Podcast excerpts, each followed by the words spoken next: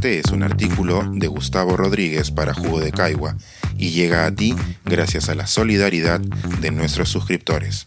Si aún no estás suscrito, puedes hacerlo en www.jugodecaigua.pe. El escritor preso y la bailarina libre. El ganador de un concurso literario en centros penitenciarios nos conmueve con sus reflexiones. Ya en las afueras de Lima, donde los arenales empiezan a ganarle territorio al ladrillo, el auto me llevó por un sendero que terminó por desembocar ante altas murallas coronadas por alambres de púas. Era el penal Ancón II, en cuya entrada peatonal se alza un colosal portal de concreto que no tiene más función práctica que la de infundir respeto. Me preguntaba si valía la pena haber gastado en esa mole parte de nuestros impuestos, cuando mi acompañante me recordó que dejara mi celular en el auto. Además, aquí no hay señal de Internet, me dijo, y fue debido a mi acatamiento y a la revisión del policía de la entrada, que lo que narraré a continuación no tiene registro gráfico ni audiovisual. En uno de los patios ante un auditorio compuesto mayoritariamente por internos del penal, ya nos esperaba la mesa oficial. En ella se acababan de sentar los representantes del Instituto Nacional Penitenciario, la Defensoría del Pueblo, la Asociación Dignidad Humana y Solidaridad y la Embajada de Bélgica. Yo representaba al jurado de la última edición del concurso de cuentos Hubert Lancier, admirable sacerdote belga, defensor de los derechos humanos, al que centenares de internos e internas de todo el país habían enviado sus escritos. Como no ha ocurrido antes en la historia del concurso, una vez que se abrieron los sobres y se conocieron las identidades tras los seudónimos, el primer y segundo puesto correspondieron a la misma persona. Walter Tovar, quien con una camisa violeta y un reciente corte de pelo, acompañado de sus orgullosas hija y esposa, esperaba ser mencionado desde la primera fila. Luego de los discursos previsibles, por fin le tocó a Walter ser el punto de atención.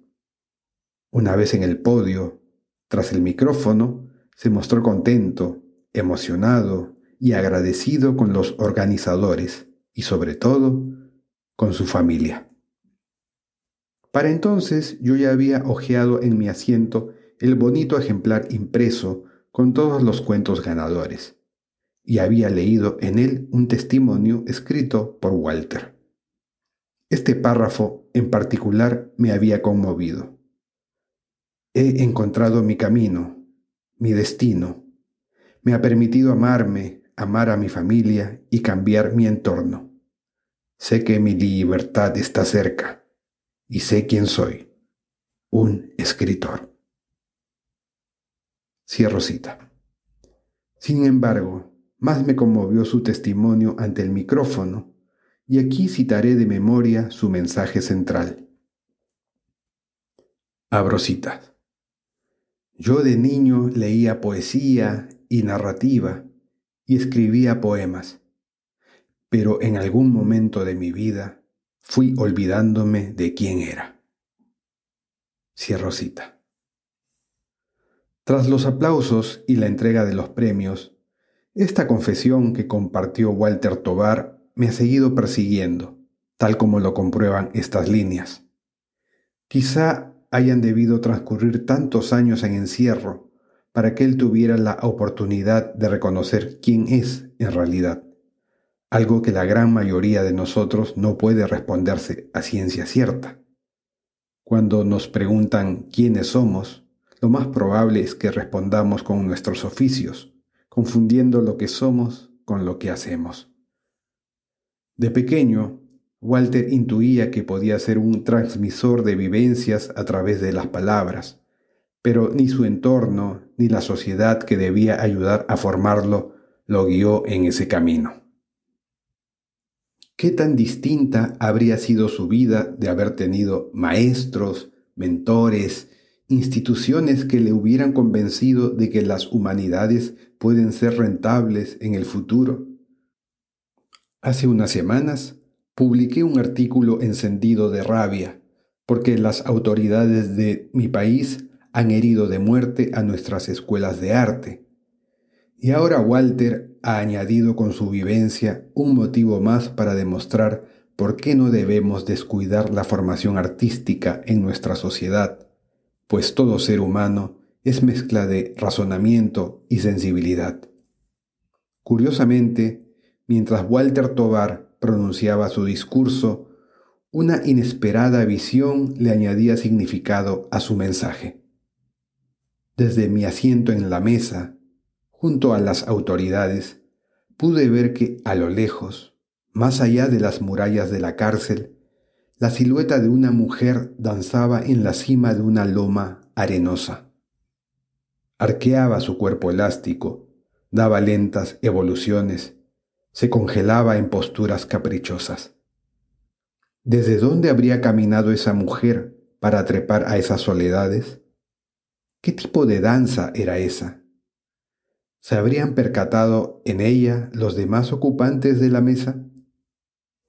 Me quedé con el misterio, pero también me llevé una certeza.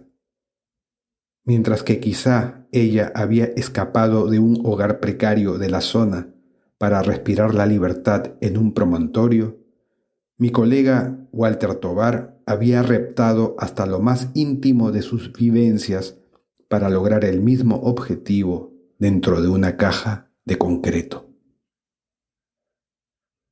Postdata. Si alguien quiere obtener el libro publicado con los cuentos premiados, hágamelo saber en los comentarios de este artículo en la web de Jugo de Caigua y en mis redes.